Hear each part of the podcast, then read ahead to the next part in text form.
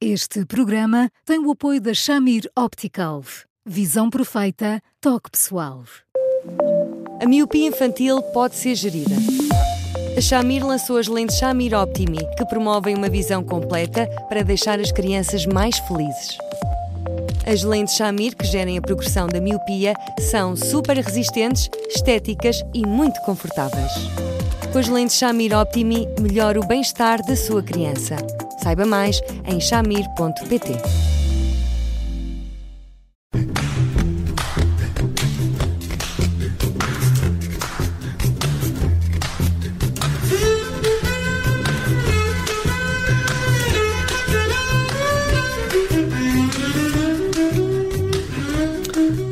Bem-vindos a mais um Porque Sim Não é Resposta com o psicólogo Eduardo Sá. Hoje vamos falar do Natal. Estamos a ficar muito perto, 12 dias do Natal.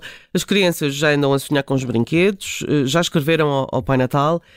E a questão que se põe agora uh, para muitos pais, sobretudo aqueles que nos escreveram, é devemos ou não mentir sobre o Pai Natal. Devemos dizer que aquele senhor que está no shopping, uh, afinal, é o nosso vizinho do sexto esquerdo, vestido com um fato de Pai Natal? Ou então devemos manter a magia até que a criança deixe de acreditar por si? Um, Eduardo, boa tarde. Qual é a melhor solução, um, enfim, para, para, esta, para, este, para este dilema de muitos pais? Olá, Judite. Olá, Bruno. Olá, Eduardo. Um, para começar a semana nada com uma pergunta difícil, Judite França. É, é para isso que me pagam, é para isso que me pagam. Não, Judite, eu acho magnífico que os pais entrem na história.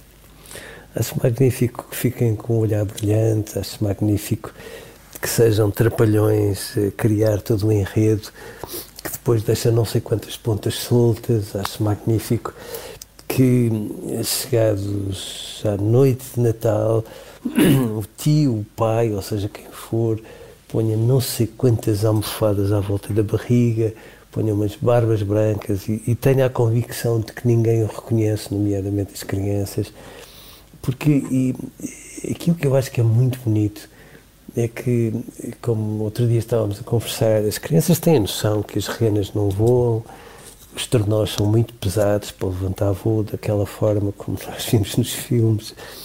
É, mas, mas é toda uma história é, em que nós entramos e que as crianças percebem que é provavelmente das poucas circunstâncias ao longo de um ano em que um pai ou uma mãe ganham luz e se soltam imaginação dentro e vão por ali adiante.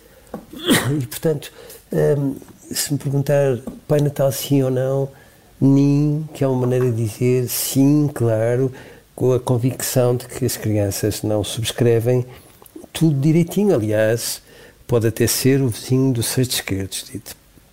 Mas quando nós pegamos num filho pequenino, 4, 5, 6, e os chegamos até ao Pai Natal, e o Pai Natal até faz um sorriso bonito, e eles não correm para o Pai Natal, porque percebem que há ali uma espécie de gafe naquele enredo. Sim, aquela personagem existe, sem dúvida, é absolutamente imprescindível nesta altura, mas não, não é assim tão palpável. Aquele não é bem um Pai Natal, é um fingidor. E as crianças não acham graça nenhuma a quem finge. A questão para muitos pais, Eduardo, é saber se em algum momento uh, devem uh, construir esta ilusão, ou, ou se nunca devem uh, criar uma ilusão com medo que seja uma mentira. Mas uma ilusão e uma mentira são coisas diferentes. São, são Bruno, já há, há bastante tempo, eu acho, falámos, falámos disto. Houve, houve uma altura um, um, estudo divertidíssimo de uma universidade americana em que indicaram 100 personagens com importância na vida dos adolescentes e, e, e importância reconhecida ao longo do seu crescimento. E, e tão depressa puseram lá o primeiro presidente dos Estados Unidos, como figuras do rock and roll, do teatro, do cinema, o Pai Natal, o Rato Mickey, etc, etc, etc. E, e, misturaram estas pessoas todas, todas, disseram agora ponham aí uma cruzinha naquelas que são mais importantes. E é muito importante nós observarmos que, de facto, o Pai Natal, em muitos aspectos, tem mais preponderância que alguns políticos, alguns músicos e alguns atores. Eh, e, portanto, isto é um enredo, isto é uma ilusão, é uma forma de dizer que, no fundo, há, há toda a capacidade dos pais entrarem no universo mágico do Natal e, e, entrarem neste registro, que é o mais bonito de todos, de eh, bom, eh, confiarem os desejos a alguém que é capaz de os acarinhar e, na medida do possível, concretizar, porque é este jogo.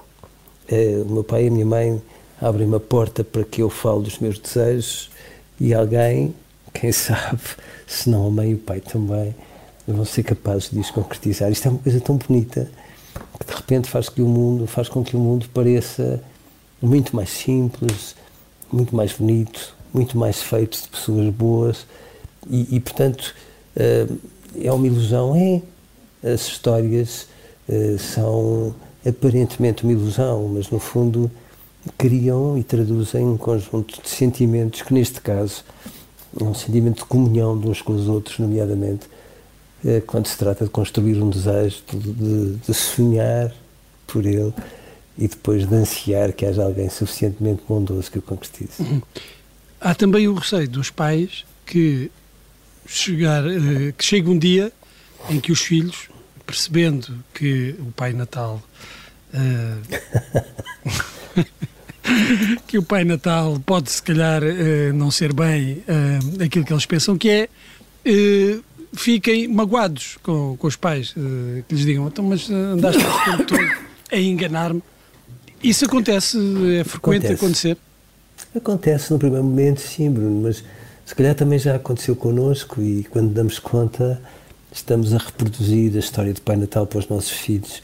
E não tanto porque ela nos tenha magoado, mas porque nos alimentou de tal forma é, a convicção de todo um, um mundo de magia que de facto um, só faz sentido. E a magia aqui, calma, tem muito a ver com aquilo que nós trocamos uns com os outros, com aquilo que damos uns aos outros. E é isso que é perfeitamente compreensível para as crianças. Um, eu não, não, sei se eh, eu, eu devo, devo, admitir que nunca tive a ilusão uh, do Pai Natal, não se, não se usava lá por casa o, o Pai Natal. Ou seja, eu sabia que o Pai Natal não existia, um, mas isso não atrapalhava a, a magia de ver, claro. uh, uh, ver o meu pai vestido de Pai Natal. Um, há uma diferença entre as crianças que uh, têm esta semente no imaginário ou as crianças que não têm? Olha, de França. Quando, quando ouço o meu último nome, até. Sabe qual é o privilégio de não ter o vizinho do sexto esquerdo vestido de Pai Natal? É esse, sabe? Quando, quando nós temos um pai a fazer esse papel, Nossa Senhora, o mundo fica ainda mais redondinho, fica mais simples e mais bonito. Uhum. Um, e portanto, no fundo, as crianças sabem isto perfeitamente. Uhum. Uh, as crianças não vão te dizer. O Pai Natal, no fundo, é toda uma história que elas alimentam com a convicção que, de facto, bom, as, as, prendas não caem pelo recuperador de calor, não é? E, no entanto. Ou dentro da salamandra, era mau sinal. Exato, aparecem limpinhas, sem estar a arder, prontas a abrir na noite de Natal. Uhum. Portanto, uhum. a magia é esta: é de repente as pessoas que nos amam serem capazes de criar uma história e puxarem-nos para dentro da história, uhum. puxarem-se para dentro da história e de repente ficamos todos mais felizes.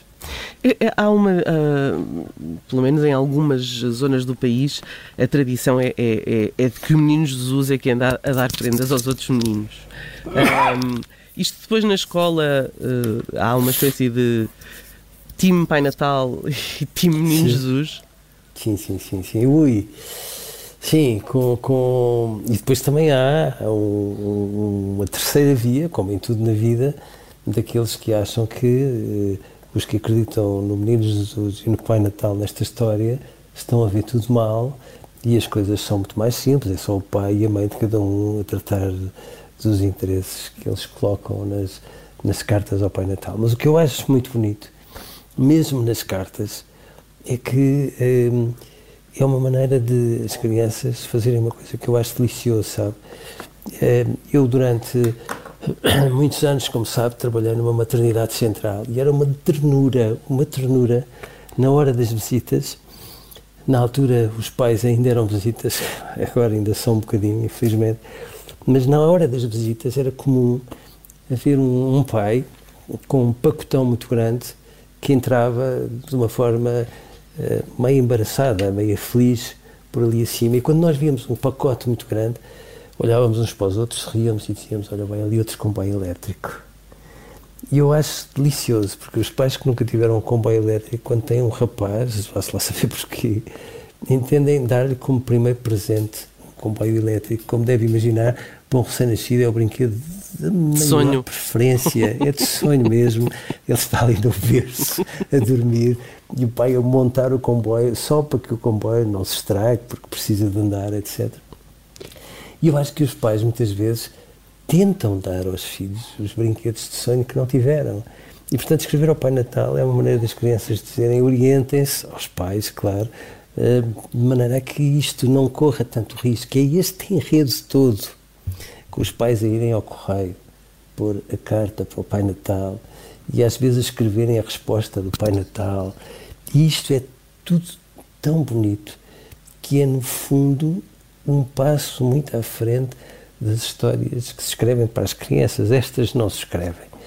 Estas constroem-se com o pai e a mãe implicados a trazer uma personagem para o meio deles e a fazer com que tudo isto tenha luz, cor.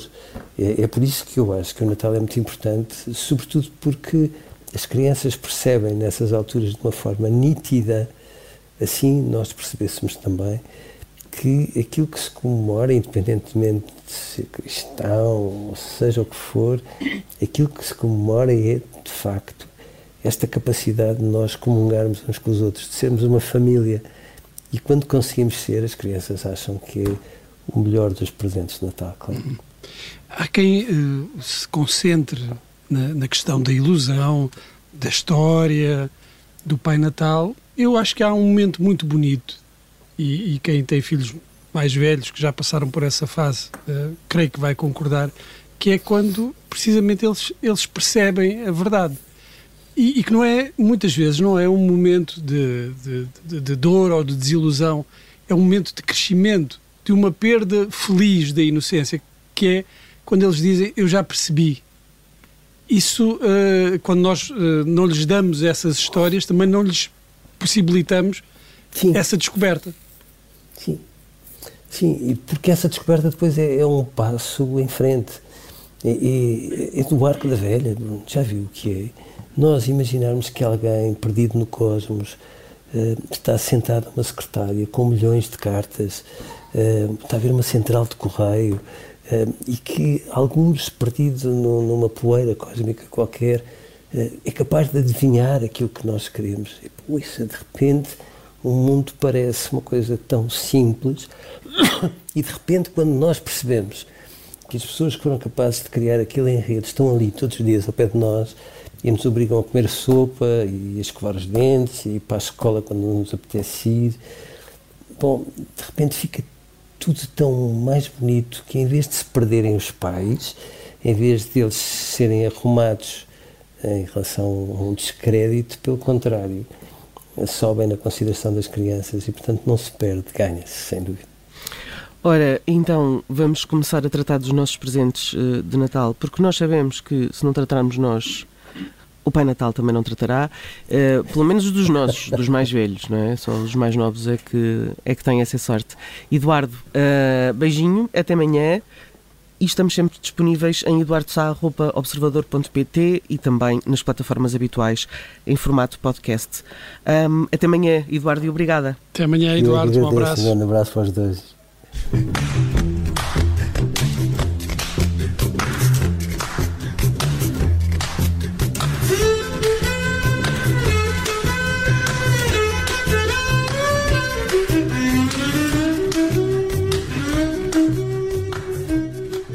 Este programa tem o apoio da Shamir Optical. Visão perfeita, toque pessoal.